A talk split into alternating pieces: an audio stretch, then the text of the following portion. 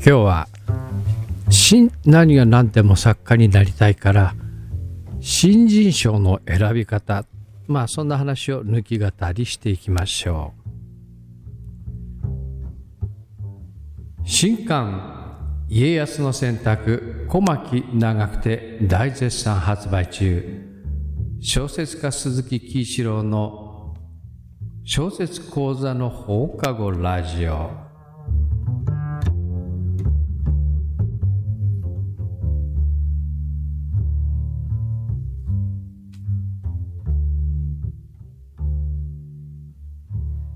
今日は新何が何でも作家になりたいからの抜き語りです。新人賞の選び方。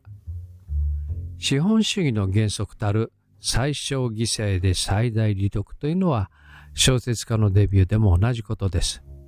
できるだけ無駄な努力を避けるのは職業小説家を目指すのならば当然です。たくさん本読み、えっと、ここだけ読んで横着を決め込む人が絶対にいると思うので、釘を刺しておきましょう。たくさん本を読み、いろいろな経験をし、たくさん書いて、書いた原稿を徹底的に読み返すのは、しなければならない苦労というもので、必要最小限の犠牲です。それから、新人賞はゴールではなく、小説家としての必要最低限の技能を有している証明書に過ぎないこともこれまで書いてきた通り本当は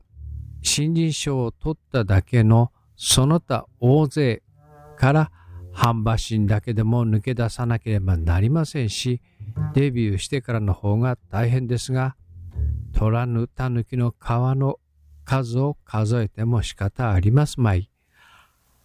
まずは受賞したら次の仕事につながるような新人賞を選ぶのが先です。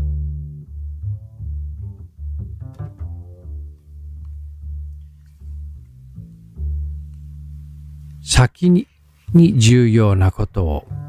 長編の新人賞を選ぶこと長編小説が書けなければプロの小説家になれないということです。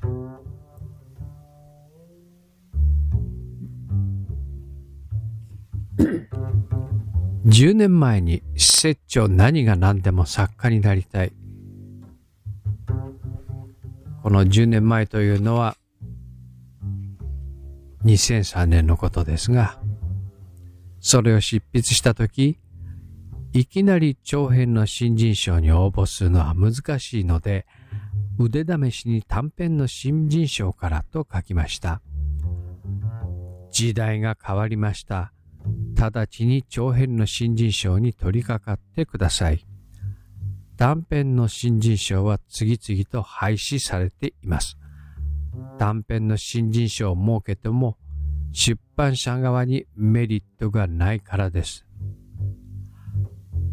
かつては、まず短編の新人賞を受賞し、担当の編集者がついて、長編が書けるように育て上げてデビューさせたり、長編の新人賞に挑戦し直させたりしました。今はどこの出版社も小説家を育てる余力も暇もありません。現状の出版界の厳しさは前述の通り、小説家が余ってるという事情も前述の通り、文芸書籍の世界は即戦力を求めています。あなたが新人賞を受賞してデビューしたからといって、もたついて自分で自分を育てる努力をしなければ見捨てられます。なぜならば、一年待てばすぐに次の新人賞が、次の新人賞の受賞者が現れるからです。怠惰な勘違い新人をちやほやしている暇があるのなら、さっさと見切りを告げて、次の新人賞の受賞者に期待した方が出版社としては早い。小説家の業界への転職は経験不問なのですが、長編の新人賞の場合、即座に小説家に転職できるのが知られているせいか、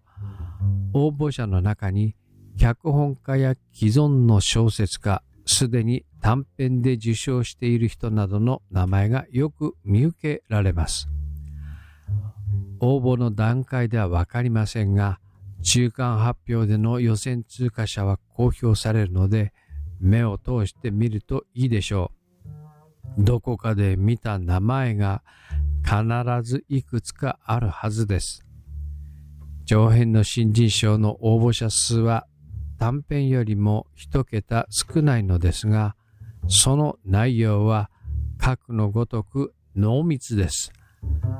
全く経験のない方がいきなり参入するのはいかにもハードルが高い。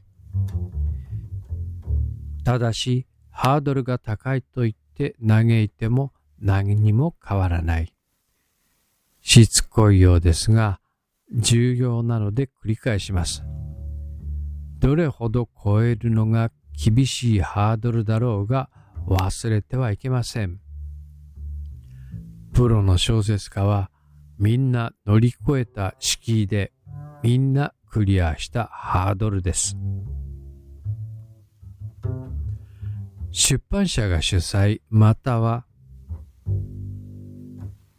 講演している新人賞を選ぶこと。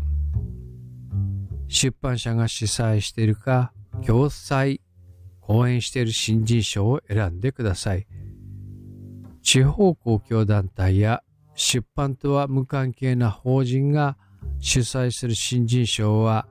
小説のキャリアとしてはカウントされないと思ってください。これは賞の趣旨を考えれば答えは明白ですね。地方公共団体の主催する賞は地方の文化振興や広報が目的なのであって新人の発掘のためだからではないからです。まあ今日はそんな話かな。そんなところで。えっ、ー、と、新何が何でも作家になりたい。これ書いたのが2013年なので、えー、この当時まだ、えっ、ー、と、小説家になろうだろうだとか、書くよだとかの、小説投稿サイトからのピックアップというルートがまだ出来上がっる前の時代、そろそろ始まったかなっていうぐらいの時代なので、そこら辺についてはまだ言及されてませんね。えっと、今はね、えっと、なろうだとか書く読むだとかで、とりあえず長編書く練習してみるっていう、そういうパターンもないわけではないです。ただまあ、あそこからデビューする方法と新人賞でデビューする方法ってだいぶノウハウが違うので、それはまあまたそのうち時間見て、えー、時間見て整理して話していきます。ただまあ、あそんな感じですな。あ時代は大きく変わってはいるけれど、新人賞の事情については大きく変わってないかな。うん。この当時、この当時に比べると変わってはいないですね。まあ、まあみんな通ってきた道だからね、ぼちぼちやっていこうや。そんな感じです。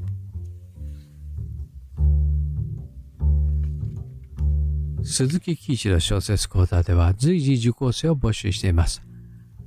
リモート対応で世界中どこにいても受講できます。